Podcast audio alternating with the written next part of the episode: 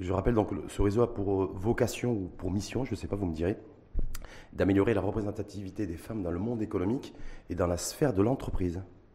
Tout à fait. En fait, on a une double vocation, si Hum. je peux me permettre. Oui. C'est à la fois d'améliorer la représentativité des femmes dans les instances dirigeantes et dans le monde de l'entreprise, mais c'est également de contribuer, euh, dans le cadre du nouveau modèle de développement, à l'autonomisation économique de la femme marocaine et aux femmes qui sont vraiment euh, défavorisées. Et on va en parler parce que les, les principaux indicateurs, en tout cas en la matière, ne sont pas très bons. Et le 8 mars, qui donne toujours l'occasion de faire un bilan euh, situationnel, n'est pas très reluisant. Tout à fait. À pourquoi ça bouge pas? La même Azouki sur les principaux indicateurs de, de la femme marocaine, que ce soit la femme dirigeante, la femme dans les pouvoirs, enfin, en tout cas qui, qui décide, qui décide au niveau du monde de, l'entreprise, le taux d'activité des femmes.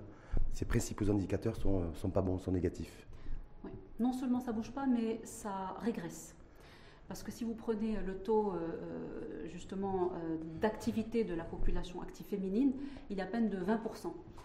Dans, euh, il y a quelques décennies, enfin, dans les années 90 et jusqu'à 2000, il était à peu près de 30%. Et puis il n'a cessé de régresser, régresser 25%, puis 20% aujourd'hui. Quand vous Même voyez un le peu global, moins officiellement, c'est de 19%. 19%, Mm. oui, tout à fait. Ben, Je, je- je Ouais, voulais complètement, arrondir, hein. complètement. Mais- et, et puis, d'un autre côté, quand vous voyez le Global Gender Gap Index, qui classe euh, les pays euh, par rapport aux écarts entre les genres, on est 144e sur 156 Hmm. pays. C'est-à-dire qu'on est parmi les derniers de la classe.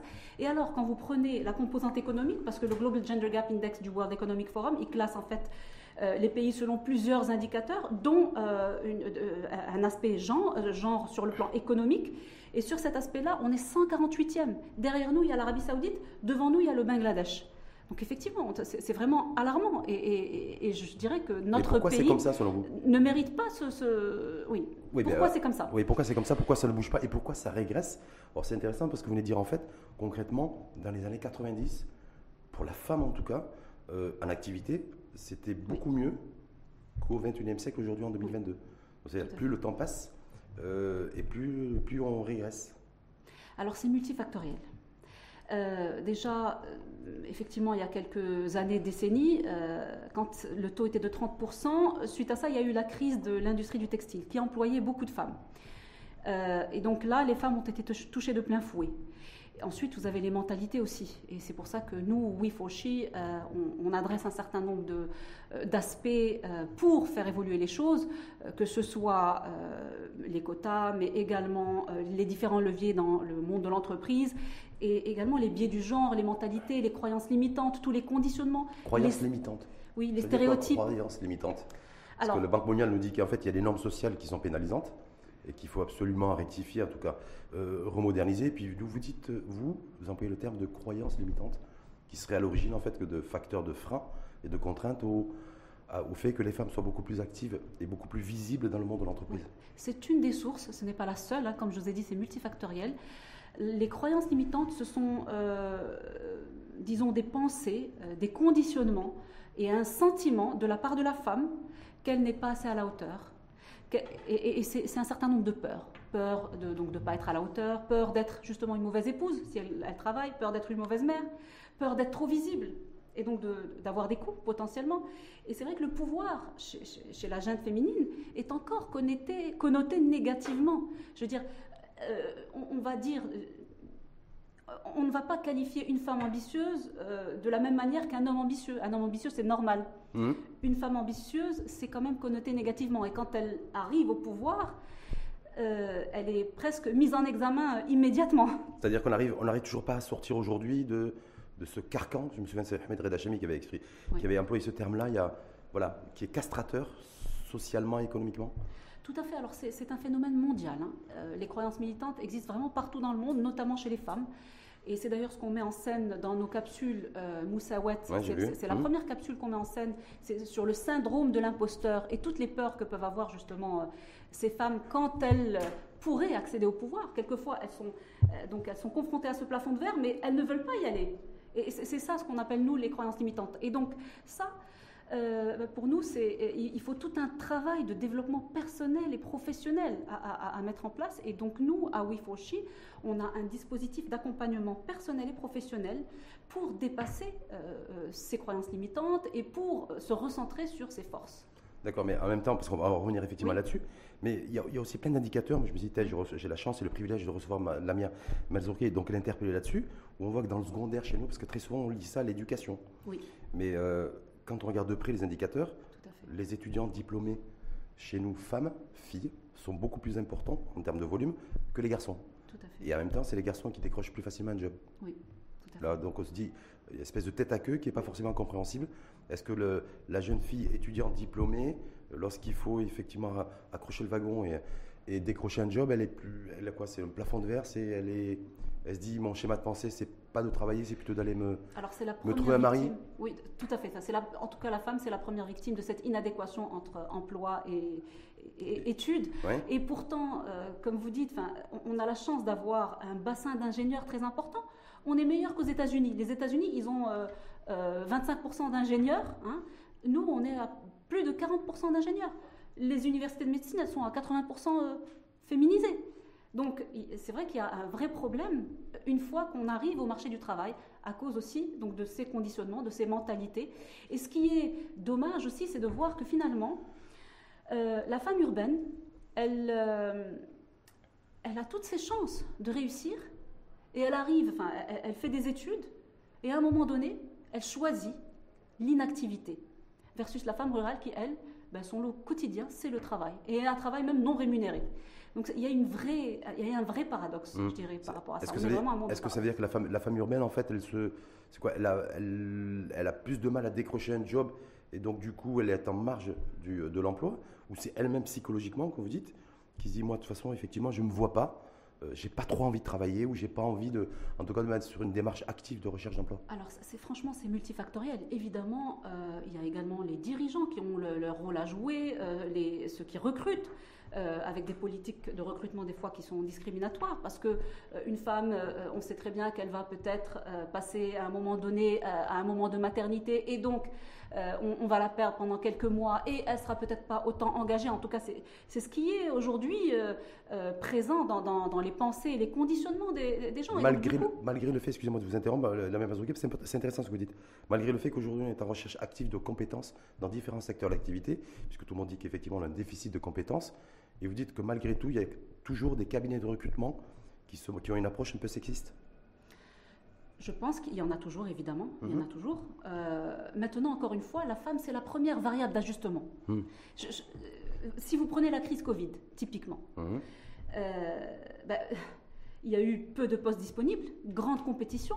La femme, c'est la variable d'ajustement. Pourquoi? Euh, Pour plusieurs raisons. Parce que, en plus, pendant cette crise, les six premiers mois de confinement ont fait qu'elle s'est, elle, quand même réorienter sur des tâches, euh, disons, euh, de manière d'ailleurs disproportionnée par rapport à l'homme sur les tâches à la maison. Les écoles étaient fermées, donc les femmes ont dû prendre en charge euh, les enfants. Voilà, donc il y a ça, il y a le fait que les femmes sont plus vulnérables parce, parce qu'elles sont beaucoup dans le secteur informel. Alors là, j'ai un chiffre plus africain qui est que 10% seulement, enfin, seulement 10% sont dans le formel. 90% hein. des femmes en Afrique travaillent dans le secteur euh, informel. On n'est pas très loin de ces proportions euh, chez nous. Hein. Oui, tout à fait. Donc, euh, donc ça, veut dire, ça veut dire quoi? Ça veut dire qu'en plus, quand, où elle ne travaille pas, ou quand elle travaille, elle travaille dans l'informel chez nous? Beaucoup, vous, hmm. voyez, bien. Oui, oui c'est pour ça que je me dis. oui, tout à, fait. Hmm. Et, quand, et, quand, elle travaille en plus, ce que, ce que, ce que j'ai observé la mienne c'est qu'elle travaille dans des domaines d'activité très précis. C'est l'agriculture, mhm. l'industrie un petit peu textile, mais c'est majoritairement l'agriculture. C'est pour ça que j'ai parlé de la femme rurale. Mais nous, au, niveau de we justement, on est en train de voir comment euh, aider ces femmes-là mmh. euh, à ce qu'elles s'autonomisent sur un plan économique. Parce que forcément, nous, on pense qu'au lieu d'aller lutter contre les droits et faire du militantisme, nous, en fait, notre euh, vocation aujourd'hui, c'est d'aller dans un autre sens, en tout cas, et, de se dire que c'est à travers l'autonomisation économique de la femme, c'est à travers cette autonomisation que la femme va s'émanciper et qu'elle va se développer. Donc il faut qu'elle ait une activité, qu'elle ait un job. Exactement. Est-ce que dans un premier temps, il faut nécessairement que ce job soit un vrai job, avec un vrai contrat de travail, avec et qu'elle soit inscrite à la CNSS sans être dans la caricature ou, pas Alors, il y a des femmes qui travaillent dans des coopératives. Il y en a un mmh. certain nombre et celles-ci, déjà, nous, on est en contact avec elles. Et mmh. l'objectif, c'est de les euh, aider, d'accord Quel que soit le statut au début qu'elles ont. Mais effectivement, l'idée, c'est de les tirer vers le haut. Mmh. Et en fait, juste pour rappel, le WIFOCHI, c'est un réseau de femmes dirigeantes, mais on ne veut pas faire de l'entre-soi, on ne veut pas rester entre nous. On veut réellement euh, tirer vers le haut les femmes qui en ont vraiment besoin. Parce qu'on voit bien qu'au Maroc, on est dans un monde de paradoxes. Il y a des femmes, vous, avez, vous voyez qu'il y a des réussites éclatantes de femmes brillantes, Mhm. et puis d'un côté, la- masse, la grande majorité de, de femmes qui sont dans une situation euh, d'échec chronique. Donc il faut qu'il y ait euh, une, une reliance entre ces deux, ces deux mondes, on va dire. Alors, Et, intér- nous, c'est ce qu'on veut. Vous dites en fait, mais nous, on n'est pas là, on n'a pas une démarche en fait de, de féministe. Donc, donc, est-ce qu'on doit considérer que We for She, c'est un mouvement qui n'est pas féministe Qui est voilà, pour euh, un monde plus inclusif, pour fa- faire en sorte que les femmes, majoritairement, y compris les, celles issues des, des- des- de populations défavorisées, si j'ai bien, si j'ai bien vu et lu votre trame, c'est bien ça? Alors, nous, en tout cas, euh, bon, d'abord, il y a plusieurs définitions de féminisme, hein, il n'y en a Ouais. pas une seule, Mm. d'accord? Euh, On va dire que nous, on est très modérés par rapport à ça, parce que l'objectif pour nous, c'est le développement socio-économique, d'accord? Et encore une fois, le nous est inclusif. Le oui, euh, c'est vraiment nous pour elle. Euh, euh, on veut embarquer les hommes avec nous parce qu'on pense qu'ils ont vraiment un rôle à jouer. Et il y en a un certain nombre qui sont déjà convaincus et on veut travailler avec eux. Mhm. Et encore une fois, nous, l'objectif, c'est l'autonomisation économique de, de- de la femme marocaine. Donc on n'est pas du tout dans les tendances euh, mondiales où on voit le Le, néo-féminisme Me- avec le un... MeToo, c'est pas la tasse de thé de We for She, ça On n'est pas du tout, on n'est pas du tout là-dedans. C'est pas, on- Non, pas notre choix. la- Voilà, notre choix, c'est vraiment une mouvance pour le développement socio-économique de notre pays. Et y compris notamment la population cible, si j'ai bien compris, c'est les populations femmes défavorisées. Alors, il y a deux populations encore une fois. Oui. Il y a une double vocation. Mhm. Hein. La première vocation, euh, si je peux peut-être faire une définition rapide de ce que c'est que le WeForShe, parce qu'on est une émanation en fait du Africa CEO Forum, Oui. qui est un forum, euh, c'est un peu the place to be pour les, les- les entrepreneurs qui veulent faire du business en Afrique. Et donc le Africa CEO Forum aujourd'hui regroupe toutes les grandes entreprises du continent. Euh, et, en fait, on fait partie d'un réseau plus large de femmes dirigeantes, dont l'objectif c'est d'améliorer la représentativité des femmes dans les instances dirigeantes. D'accord? Ici au Maroc, on a élargi cette vocation parce qu'on veut vraiment s'inscrire dans le nouveau modèle de développement et on a des membres qui, sont, qui ont la valeur du give back, c'est-à-dire de contribuer à servir leur pays réellement. Et donc on a élargi cette vocation à l'autonomisation économique de la femme marocaine. Euh, On, a mis en- on est en train de mettre en place tout un dispositif pour ça. Je peux vous dire euh, Oui, oui. euh, comment. Mais je veux dire, est-ce que ça va compliquer les choses, non? Si vous étiez resté à la limite, j'ai envie de dire, sur un, un segment, un périmètre de fav- fa- favoriser la représentativité des femmes dans les fonctions décisionnelles, c'était moins compliqué, moins complexe, me, semble-t-il, que de partir sur un, un schéma beaucoup plus large et vous adresser à toutes les femmes, en fait, y compris celles du monde rural et socialement défavorisées. Tout à fait. Ça complexifie évidemment les choses, mais on veut vraiment, vraiment, vraiment servir notre pays. On a vraiment cette valeur, on a une ADN de give back et, vraiment tout- toutes les membres. Et, et on veut s'inscrire dans ce nouveau modèle de développement et on sait déjà comment, parce qu'on a déjà un certain nombre de membres qui, euh, euh, en fait, ont, ont renseigné un questionnaire qu'on a mis en place pour dire voilà, moi je peux mettre à disposition euh, mes compétences en comptabilité, mes compétences en finance, mes compétences en marketing digital. Vous savez qu'il y a des femmes qui sont dans le monde rural qui ne veulent, qui ne cherchent qu'à écouler leurs produits à l'international. Elles ne savent pas comment. Elles Mhm. doivent être accompagnées. Typiquement, ça c'est le, le- le genre de, de pont que nous on peut, on peut faire. Est-ce que c'est beau- bosser aussi en synergie, la Mazouré, avec l'existant les structures existantes d'accompagnement, parce que très souvent, Oui. malheureusement dans notre pays, on a tendance à créer des choses Oui. nouvelles et à travailler de manière isolée. Alors, c'est pas, pas notre cas. hein. Euh, Nous, en fait, ce qu'on est en train de mettre en place, c'est des partenariats avec des massificateurs, parce qu'évidemment, on ne va pas aller voir chaque femme recenser ses besoins. On a des relais. Oui. Euh, donc, euh, hier, on a signé un partenariat avec Open Village, qui est une association qui accompagne les femmes rurales. Elle a déjà des projets concrets, elle a déjà des besoins qui sont concrets. hein. par exemple, euh, justement, le marketing digital, la compta, la finance, la gestion de projet, l'accompagnement même de village, et pas seulement euh, une femme. Euh, on va bientôt signer avec l'ODCO, qui est en fait l'organisme euh, qui s'occupe du développement social et solidaire. hein. L'ODCO est la ministre du Tourisme, euh, de l'artisanat et de l'économie sociale et solidaire, Mhm. justement pour apporter ces soft skills à toutes ces coopératives. L'ODCO, aujourd'hui, pilote euh, plus de 6000 coopératives. Et, et- et eux ont besoin de ces soft skills, d'accord? Donc clairement, c'est un échange de savoir-faire, de transfert d'expertise, Tout à fait. Euh, Bénévolement. hein. bénévolement. Bénévolement. Mais est-ce qu'il y a suffisamment de membres chez vous en capacité de, gager- de dégager suffisamment de temps pour euh, partager un maximum d'expérience Très très bonne question. Euh, il n'y a pas suffisamment de membres et c'est pour ça que Ah, je peux profiter de l'antenne pour- pour relancer un Non, appel et c'est pour ça qu'on, en fait, euh, qu'on mobilise également les entreprises partenaires de WeForShe. Oui. Qui sont ces entreprises partenaires? Ce sont les entreprises qui ont signé la charte du genre. Je vous en parlerai tout à l'heure. Mhm. Mais ces entreprises qui ont signé, signé la charte du genre, on leur a parlé, euh, il y en a déjà plus de 50, voire 60 aujourd'hui, euh, elles sont prêtes à mobiliser leurs propres salariés pour que ces salariés, hommes ou femmes d'ailleurs, donnent du temps de la compétence, de la mise en réseau. Ça peut être juste un appel pour mettre en réseau telle et telle euh, partie prenante pour aider à l'autonomisation économique de la femme marocaine. Et l'objectif, c'est qu'on mette en place, on est en train de travailler dessus, une plateforme digitale qui va faire un matchmaking entre l'offre et la demande. Donc évidemment, avec euh, une application, un effet multiplicateur. Oui, oui, tout à fait. Avec un effet multiplicateur. Donc avec toutes ces entreprises, hein, comme vous savez, euh, la charte du genre a été signée par la CGEM. Oui, j'ai vu ça. Elle a été signée par des grandes banques comme la BMCE, comme CIH. Est-ce que c'est engageant, sans être provocateur, la Est-ce que c'est engageant lorsqu'on signe une convention de partenariat ou une charte? Est-ce qu'on a la responsabilité Est-ce qu'on rend des comptes ou voilà Parce que des fois, oui. parfois, j'ai pas dit que dans ce cas précis c'était le cas. On fait une belle photo, donc voilà. Et puis en fait derrière, il n'y a pas grand-chose.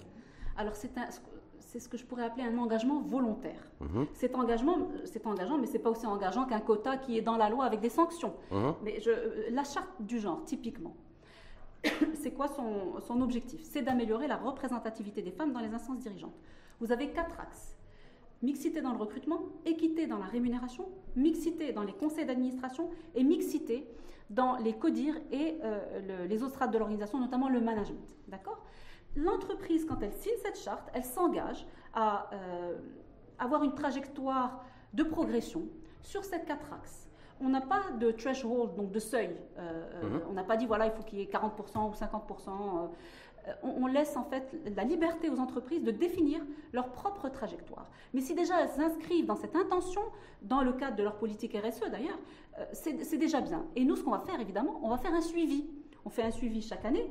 Et puis il y a aussi un Gender Award dans le cadre du Africa CEO Forum qui donne un prix de la meilleure entreprise. Euh, voilà, est-ce qu'il y a, des prix, est-ce qu'il y a des prix donnés aux mauvaises entreprises? C'est comme les mauvais payeurs, vous savez, sur les délais de paiement. Hein, parce que, Écoutez, oui, on, non, ça serait. On n'est pas dans une posture justement de, du négatif, etc. En tout cas, c'est favoriser la mixité, en tout cas dans les codires, dans le monde de l'entreprise, dans les instances décisionnelles, mais pas la parité. On est bien d'accord, c'est. Alors c'est la diversité au stade de la mixité. jusqu'à arriver à la parité, tout mmh. à fait. Mais, mais comme vous dites, c'est vrai que, là, on s'appuie plus sur un engagement volontaire des patrons. Parce que pour répondre à la, question, est-ce que c'est engageant Ce n'est pas aussi engageant qu'un quota. Hum. Vous savez bien que là, en juin euh, ou en juillet de 2021, donc de l'année hum. dernière, il y a eu un amendement de la loi sur l'ASA. Oui. Euh, qui a instauré les quotas pour les sociétés faisant appel public à l'épargne. Hum. Au bout de trois ans, donc en 2024, elles doivent avoir 30% de diversité dans leur conseil, et au bout de six ans, donc en 2027, elles doivent avoir 40%. Euh, là, c'est plus engageant, mais, mais on cible seulement les sociétés cotées. Voilà, en tout cas. Euh, Est-ce que vous êtes disposé aussi à. Parce que, effectivement, je, le rappelle, c'était il y a 48 heures, c'était il y a deux jours avec Meditazi, vice-président de la CGM, où cette charte a été signée. En votre présence, en présence aussi de Rita Lalo. Tout à fait. Voilà. Est-ce que parallèlement à ça, il y a un travail aussi de votre part, une réflexion, peut-être, de faire la même chose auprès des, de l'administration et de la fonction publique? Parce que quand j'ai vu les indicateurs, je me suis dit voilà, les femmes euh, dans à des fonctions à responsabilité dans la fonction publique, c'est 23% à peine. Donc je me dis, est-ce qu'il n'y a pas aussi un job aussi identique à faire aussi auprès de, auprès de l'État, l'État qui, qui est censé d'ailleurs donner l'exemple, et ça permettrait peut-être à des employeurs d'être beaucoup plus motivés si l'État est en première ligne. À terme, évidemment, il faut qu'on aille aussi vers les, entreprises étatiques, l'État. Euh, alors, il y a eu quand même une, augmentation hein, de, la diversité, même dans les, le milieu étatique. Pas suffisamment, évidemment. on était à 10% il y a quelques temps. On est arrivé aujourd'hui à près de 25%. Euh, mais effectivement, oui. Alors pour le moment, c'est vrai qu'on euh, on s'attaque plus au monde de l'entreprise, mmh. euh, mais à terme, évidemment, il va falloir s'atteler aussi au monde. et l'idée aussi de. Et on a déjà des ministres qui sont membres de WIFOCHI. Il y a des ministres qui sont membres de Des ministres actuels? Des En fait, Nadia Ftah, la ministre de l'économie et des finances, est membre de WIFOCHI. En fait, elle l'était déjà au temps de Saham, mais elle avait même signé la charte du genre à ce moment-là. D'accord. Et elle est, toujours, malgré le fait qu'elle soit devenue ministre de l'économie et des finances. C'est la première fois d'ailleurs. Nous, on considère. Nous, on considère qu'elle est membre. Et puis, euh, voilà, c'est une. Elle, défend aussi toutes elle est complètement en ligne avec euh, notre, notre trajectoire et, notre vocation. elle pourrait peut-être réfléchir ou peut-être soumettre l'idée de mettre en place une incitation fiscale aussi pour pouvoir favoriser la diversité et la, parité, l'égalité dans l'entreprise, non? Alors, il y a Parce qu'il y a beaucoup de pays qui l'ont fait ça. Alors, oui, Ça peut être un levier qui peut être intéressant. Il y a plusieurs leviers. Il y a aussi Mhm. le levier de l'égal conditionnalité qui est très intéressante, Mhm. qui conditionne en fait l'octroi des marchés, Mhm. hein, Marché des marchés publics, Complètement. euh, à une entreprise qui a quand même une, une politique euh, genrée. euh, hein, Qui a une euh, vraie politique genrée. Voilà, tout à fait, qui a une vraie politique genrée. Même le FMI a fait ce qu'on appelle le gender budgeting pour euh, octroyer des prêts uniquement à des pays qui, qui sont dans cette trajectoire-là. Donc c'est quoi? Ça vous, allez en, vous en avez parlé avec Nadia Alaoui, membre de We4She, vous Pas- allez en parler encore, avec elle? Pas encore. Mais en tout cas, c'est quelque chose qui, Euh, C'est quelque chose qui pourrait effectivement euh, émerger, bien sûr. et qui pourrait permettre effectivement d'accélérer le processus aussi de, chez, le, chez le décideur et l'em- l'employeur et le chef d'entreprise pour qu'il respecte beaucoup plus la diversité et la parité. Tout à fait, tout à fait. Et puis ça, ça rentre de toute façon dans les objectifs de développement durable, les fameux SDGs, les Sustainable Development Goals. Aujourd'hui, vous pouvez même plus attirer des bailleurs de fonds si vous n'êtes pas dans cette politique de développement durable. Euh, et dans le développement durable, l'aspect genre est important. hein. Il adresse un certain nombre d'objectifs. Dans les objectifs, c'est-à-dire euh, l'ODD. Oui, c'est ça, les ODD, tout à fait. Oui, que le Maroc a ratifié. Oui, oui, tout à fait. Et c'est-à-dire que là, on, et en fait, on ne respecte pas ce qu'on a, l'engagement qu'on a pris. Est-ce que la- c'est pas tout ça en fait qui, qui devient problématique aujourd'hui euh, Là, même à l'esprit sur le fait de dire voilà, on, on a annoncé beaucoup de choses ces dernières années, on s'était engagé sur beaucoup de choses, et au final, on n'a pas beaucoup travaillé. et Alors- qu'on se rend compte aujourd'hui qu'effectivement, sur les classements internationaux, vous avez dit les écarts. euh, C'était le forum, le forum économique, World Economic World, World Economic Forum, l'a mis en relief. Donc, se dire, est-ce qu'à un moment, il n'est pas temps aujourd'hui de se réveiller, de se- de faire ce qu'on dit, de, dire ce qu'on fait? Tout à fait, oui. Il y a eu effectivement la ratification de beaucoup de conventions Mmh, mmh, internationales. Alors sur le développement durable, le Maroc a quand même bien évolué, il a bien avancé. On est vraiment considéré parmi euh, des pays pionniers dans le développement durable. Mais c'est vrai que sur cet aspect genre, on a encore du chemin à parcourir. Et nous, WeFoshi, justement, c'est notre, c'est ce qu'on veut faire. C'est Mmh. vraiment no- no- notre combat de tous les jours. Parce que la Banque mondiale a, a fait, a relevé, je ne sais pas si vous avez vu la dernière étude Mhm. qui a été menée conjointement avec le Haut Commissariat au Plan, ben, que tant qu'il n'y aurait pas plus de femmes intégrées dans le monde du travail et dans le monde économique, ben, le pays ne pourrait pas franchir de nouveaux paliers de croissance économique et de développement. Donc c'est un véritable enjeu. Vous disiez, nous, WeForShe, on est pleinement inscrit dans le nouveau modèle de développement. Oui. Et euh, voilà, c'est-à-dire, quand est-ce que tout ça va être implémenté dans, les- dans le cadre des, des politiques publiques? Est-ce que WeForShe compte jouer un petit peu ce rôle aussi de poil à gratter euh, pour que, attirer l'attention aussi de celles et ceux qui sont aux responsabilités pour prendre les dossiers en main? Tout à fait. C'est- notre volonté, euh, clairement, de pousser, oui, de pousser les lignes, de faire bouger les gratter lignes. parce que de faire bouger les lignes. Et c'est vrai que bah, la cause des droits des femmes, c'est c'est une cause mère et c'est une cause carrefour de, de- de toutes les causes. Je sais- Emmanuel Todd le dit. Euh, il dit que euh, le, développement socio pour le développement socio-économique d'un pays, euh, l'éducation de la femme et l'avancement du statut de la femme est très important. Pourquoi? Parce que c'est elle qui est quand même l'un des piliers de la famille, et donc c'est elle qui transmet le savoir aux enfants. Et donc plus son statut, son éducation va s'élever, et plus le développement, plus elle va pouvoir transmettre aux enfants, et, et- et plus le développement socio-économique viendra. Et en même temps, Emmanuel Todd, dit que le néo-féminisme est périmé et qu'il est une catastrophe pour les classes populaires. Mm. Celles qui sont féministes jusqu'au bout des ongles, en fait, voilà, c'est- il considère que c'est une catastrophe. Il l'a dit sur un ton très provocateur. D'ailleurs, beaucoup de mouvements féministes qui s'est soulevé en France euh, et qui lui en veut beaucoup, mais il considère que le néo-féminisme est une catastrophe pour les classes populaires. Alors nous, on n'est pas du tout dans cette mouvance de néo-féminisme, ce qu'il appelle le féminisme petit bourgeois. Petit Ou, bourgeois, euh, nouveau ou- petit bourgeois. Ouais, tout à nouveau fait. petit Ou bourgeois. le féminisme antagoniste qui diabolise les hommes. On n'est pas du tout dans cette mouvance. Au contraire, nous, on veut embarquer avec nous les hommes, parce qu'encore une fois, on en a besoin. Et puis, on est loin du contexte euh, français, euh, effectivement. Enfin, euh, il y a quand même une classe populaire qui est très importante. Nous, nous-mêmes, on veut travailler sur l'autonomisation économique de la femme marocaine avec les hommes, en mobilisant les salariés, hommes et femmes, pour une contribution sociale, finalement. Donc, on n'est pas du tout dans, dans cette mouvance-là. hein. Ça veut dire quoi, la mère Vous considérez que le féminisme, en fait, n'est pas, euh, c'est pas une tradition marocaine? Euh, là, vous mélangez les genres. Là. Non, non, mais je me dis, est-ce que le féminisme, c'est de chez nous? Je vous dis ça parce que c'est pas innocent, je vous dis ça parce qu'il y a des personnes aussi qui voient des féministes, en fait, Oui. euh, porter des, des combats, hein, s'exprimer, et puis en fait. fait, ils comprennent pas trop ce Alors, que... il y a des associations Euh, ouais. féministes ici au. Maroc, Oui. et, et- et tant mieux qu'il y en ait, parce que c'est bien qu'il y ait des contre-pouvoirs qui, Mm. qui vont Mais- lutter pour les droits des femmes, parce qu'il y a beaucoup de choses qui se passent quand même, Mhm. euh, au-delà du monde de l'entreprise. Nous, la seule chose qu'on dit, c'est que notre choix à nous, c'est un choix euh, vraiment de, de d'aller dans le monde économique, Euh, et, encore une fois, on ne veut pas du tout diaboliser les hommes. Au contraire, d'ailleurs, on, a, on organise un certain nombre d'ateliers. On avait fait un focus group pour valider un concept qu'on voulait mettre en œuvre et qui est le sponsorship. Je pourrais vous en parler. Et, et, ça, on l'a fait avec un focus group complètement diversifié. D'ailleurs, il y avait même plus d'hommes que de femmes parce que ben, dans les décideurs économiques aujourd'hui, il y a plus de représentants masculins que féminins. Et donc euh, voilà.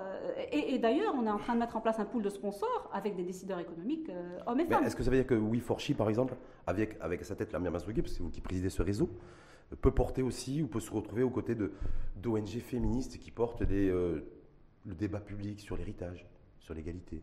Est-ce que c'est des choses aussi qui peuvent avoir un lien aussi et une résonance économique? Est-ce que c'est des choses sur, le, sur lesquelles vous seriez disposé, vous, à vous engager? Ben, il se trouve que la question de l'héritage, c'est une question socio-économique. Elle, elle, touche aussi le volet économique. Et, donc, du coup, on pourrait participer au débat. Pourquoi? Parce qu'aujourd'hui, l'héritage, c'est une, franchement, euh, c'est une violence économique et psychologique. En tout cas, c'est comme ça que le vivent les femmes. Parce que, euh, ben, petites filles déjà, elles grandissent avec le fait que, avec l'idée qu'elles euh, ne valent que la moitié de ce que vaut un homme. Oui. Et, je ne sais pas si. Enfin, il y, a ce qu'on appelle le tasib, hum? qui est le fait euh, que quand euh, on a une famille où vous avez que des sœurs et il n'y a pas de frères, et eh ben, euh, au moment du décès des parents, vous avez, vous avez besoin d'un héritier masculin, d'un mâle, pour pouvoir hériter. Et donc, qu'est-ce qui se passe à ce moment-là? Il y a des, des, oncles ou des cousins très lointains qui, débarquent, qui, débarquent, pour faire les comptes. Hmm. Et, et au-delà de ça, ça veut dire aussi que les femmes, quelque part, même dans l'inconscient collectif, ne peuvent pas exister par elles-mêmes. Donc c'est très fort. Et, forcément, il y a une euh, conséquence et un impact de cette mentalité, de ce conditionnement mhm. sur, sur toutes les autres sphères. Donc évidemment, tout ça est lié, c'est complexe.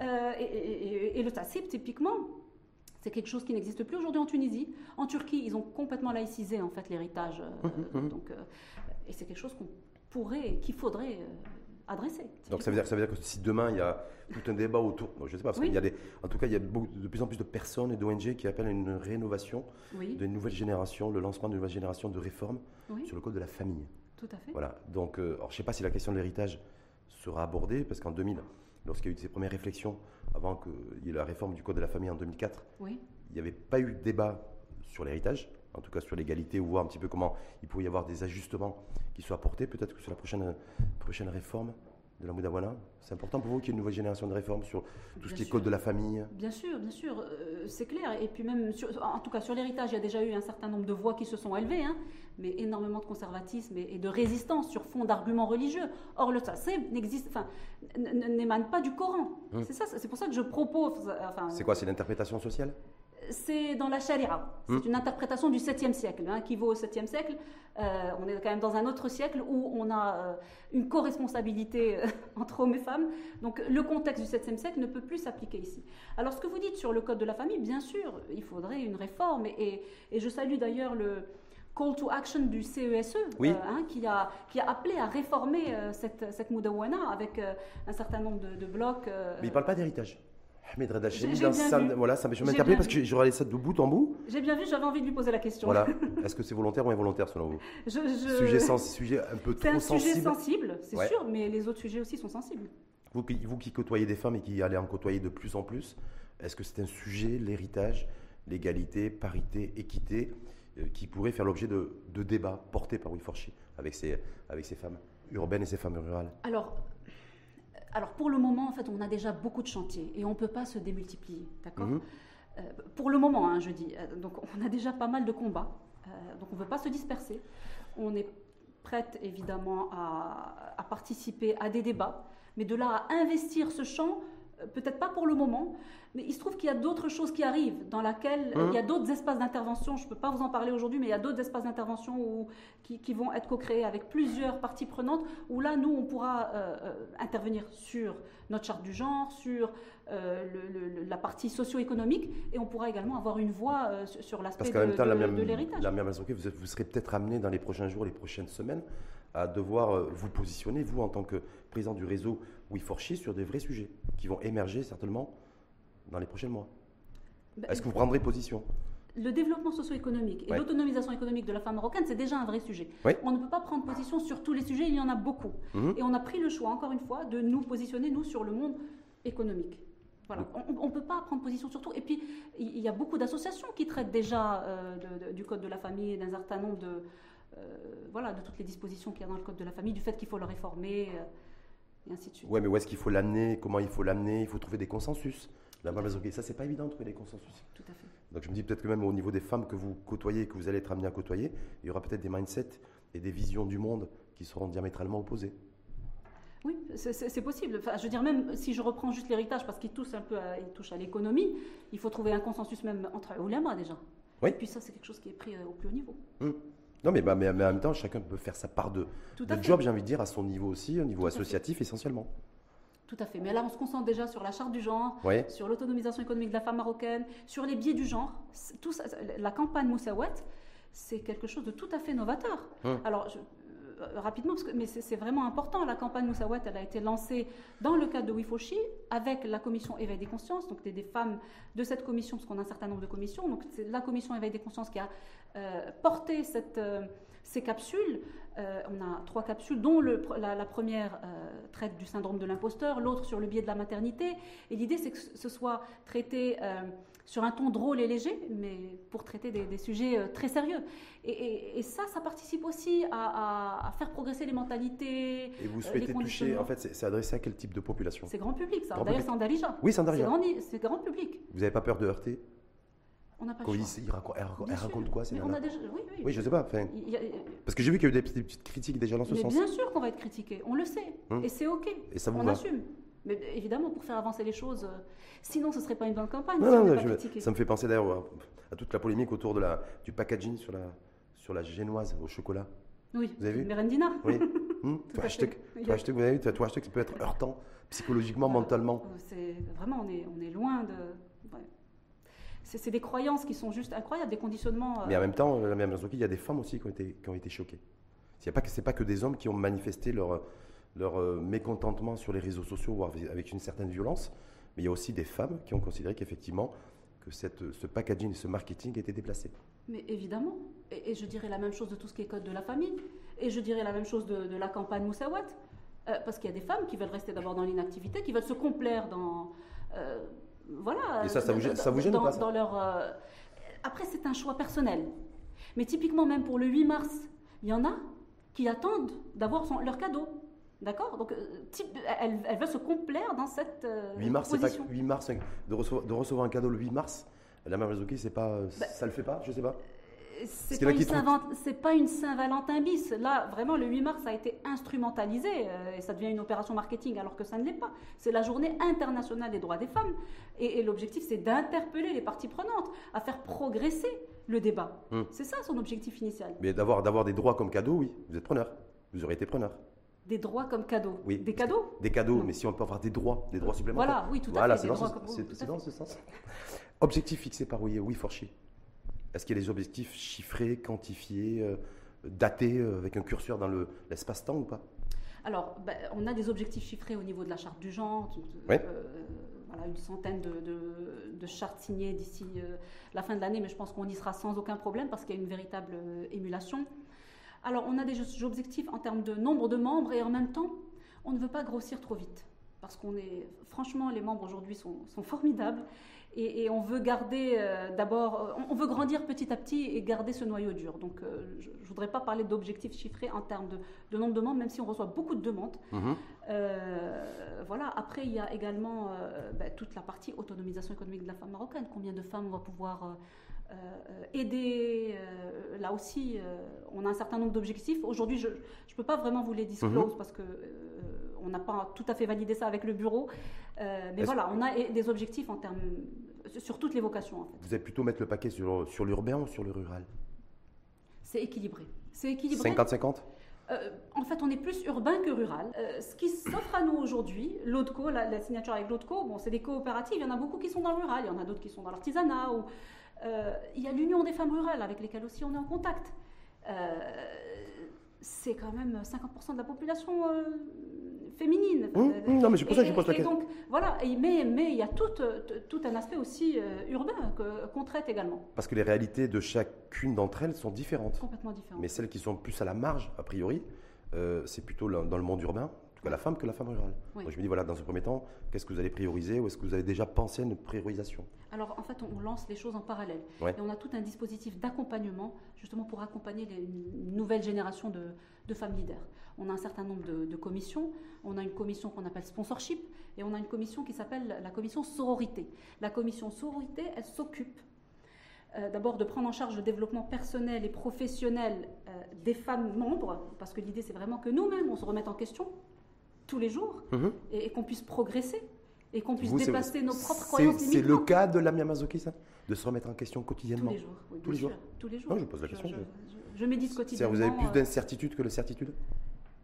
Tout à fait. Je, suis dans un, un- une- un parcours, euh, on va dire dans un chemin spirituel quotidien euh, et, et dans un chemin de progrès quotidien. Je médite matin et soir et pour moi, c'est vraiment important d'être euh, d'être dans ce chemin, Et, effectivement. et d'engagement dans We for She, du, coup, il est pas, c'est pas le fruit du hasard pour vous? Ça vient dans une, c'est peut-être une question très personnelle, ça, Oui, parce que je connais un peu votre parcours, plutôt financier. Donc je me dis voilà, et, je vais pas dire un basculement, mais en tout cas un engagement dans tout ce qui touche à l'homme, touche à la vie, l'homme avec un grand H. Alors, C'est quoi, c'est- oui. C'est la mère Mazuki qui se redécouvre, qui se découvre, qui euh, voilà après les années de méditation. Non, je sais pas. je- m'est c'est un véritable, presque- un vrai oui. engagement, ça. Oui, oui, tout à fait. Ça Oui. m'est venu presque spontanément parce que euh, c'est vrai que mes mentors et mes sponsors, ça a toujours été des hommes. Et, et moi, typiquement, je n'ai jamais vraiment euh, souffert, en tout cas, de, de- de cette, de, de tout ce dont on parle aujourd'hui. La représentativité des femmes. euh, j'ai été dans un comité exécutif à 27 ans. euh, donc, donc j'ai pas vraiment moi-même souffert de ça. Mais je vois bien euh, qu'il est temps, grand temps de ne plus être à propos de soi, mais à propos des autres. Et on voit bien qu'on est dans un monde de paradoxes où il y a énormément de femmes qui ont besoin d'un accompagnement. Et c'est plus ça qui, euh, aujourd'hui, euh, voilà, me, me- me- Donc ça veut me dire que motive. la, la mère Mazuki est pleinement engagée dans, ce, dans We for She, We for She, le réseau, d'avoir des résultats, à 300%. de faire un- à 300%. Non, mais je, bah, je, je sais pas. Ça bien veut- sûr. ouais. À 300%, Mhm. tout à fait.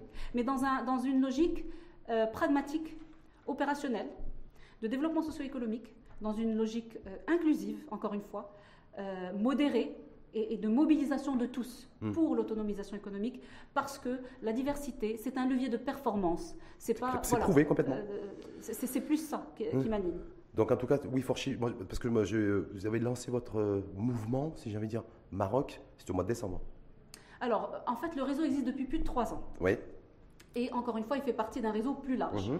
Le lancement officiel, effectivement, il a eu le jeudi 16 décembre euh, 2021. Ça a été le lancement officiel, mais on, on a travaillé pendant trois ans à déjà à consolider le réseau, euh, à mettre en place les commissions, à travailler sur tout, tout ce dont je viens de vous parler. Ça, ça s'est fait déjà avant. Mhm. Euh, et le lancement officiel, on est sorti du bois, on va dire, en décembre euh, 2021. Donc projet à, projet à court terme, sur le court terme 2022, on est déjà en mars. Oui. Il y a des choses qui vont sortir du, du pipe? Ben, il y a beaucoup de choses. Il y a euh, un certain nombre de partenariats qui vont, se, Mhm. qui vont être signés pour l'autonomisation économique de la femme marocaine. Il y a la charte du genre qui euh, va être signée par pas mal d'entreprises. On est déjà en contact et on, on a préparé le, le terrain. Évidemment, il y, a, il y a beaucoup de choses. Et nous, vraiment, notre objectif, encore une fois, c'est qu'il y ait cet ascenseur social. Euh, et, et pour ça, euh, ben, il, y a, il y a beaucoup, beaucoup de choses en même temps à faire. Il y a à la fois, on va dire, les- si on prend ça en entonnoir, il y a les quotas, mais donc ça, on, on l'a eu. Euh, mais il y a également l'engagement volontaire des patrons. Il y a des leviers organisationnels dans les entreprises. Et ça aussi, on essaie de pousser pour que dans les entreprises qui signent la charte, qu'il y ait également des leviers organisationnels comme l'aménagement du temps de travail pour les jeunes mamans. Comme, voilà, donc il, y a euh, un certain nombre de... de- de- enfin, de- tout un, dispositif d'accompagnement et de soutien pour ces femmes-là. Euh, il y a le sponsorship, je vous en ai pas parlé, mais c'est très important. Je peux vous en parler euh, Allez-y, bien sûr, on a, on a encore deux minutes. On a encore deux minutes. Sponsorship. Le sponsorship. C'est Alors un, là- un sponsor qui, euh, Alors, qui fait émerger un leadership, c'est ça? Alors, ça concerne plus les femmes dirigeantes, Oui. et c'est important euh, parce que les femmes dirigeantes vont ensuite faire ruisseler, il y aura un effet de ruissellement euh, euh, sur le bas de la pyramide aussi. Euh, il y a un bouquin qui est sorti aux États-Unis, hein, parce que ça existe aussi aux États-Unis, Ouais. qui s'appelle Forget a mentor, find a sponsor, ok? Et qui dit que euh, finalement, les femmes sont trois fois plus mentorées que les hommes, mais deux fois moins sponsorisées. Alors, le sponsor, c'est quoi? Ça ne veut pas dire que le mentoring est, inutile, il est très important, mhm. mais à un moment donné, la femme est prête à prendre toute la place qu'elle mérite, mais elle n'y arrive pas parce qu'il y a ce plafond de verre. Et donc, de quoi elle a besoin? D'un coup de pouce, d'un sponsor qui va lui ouvrir les portes, son carnet d'adresse, euh, qui va donc prendre son téléphone pour dire voilà, telle ou telle personne peut être dans tel euh, euh, board, administrateur, etc. Et, ça, nous, on a encore besoin d'apprendre à le faire, hein, apprendre à être sponsorisé, apprendre à faire appel à des sponsors. Et, on, est en train de mettre en place un Et parfois, des fois, même apprendre à partager. Tout à fait. L'une de nos vocations, oui. c'est vraiment le partage. C'est que les femmes puissent porter les autres femmes. Hmm. Ça, c'est vraiment. Euh, le don de soi pour le dépassement de l'autre. Très, très bien résumé. Merci en tout cas infiniment à vous. La mère Sophie, je rappelle, président du réseau We for She. Nous, pour elle, c'est ça? Oui qui a vocation euh, et, pour mission d'améliorer la représentativité des femmes dans le monde économique et dans la sphère de l'entreprise. Merci à vous. On refait un point de situation, pas le 8 mars 2023. On essaiera de le faire avant. Avec plaisir. Merci en tout cas à vous et à très bientôt.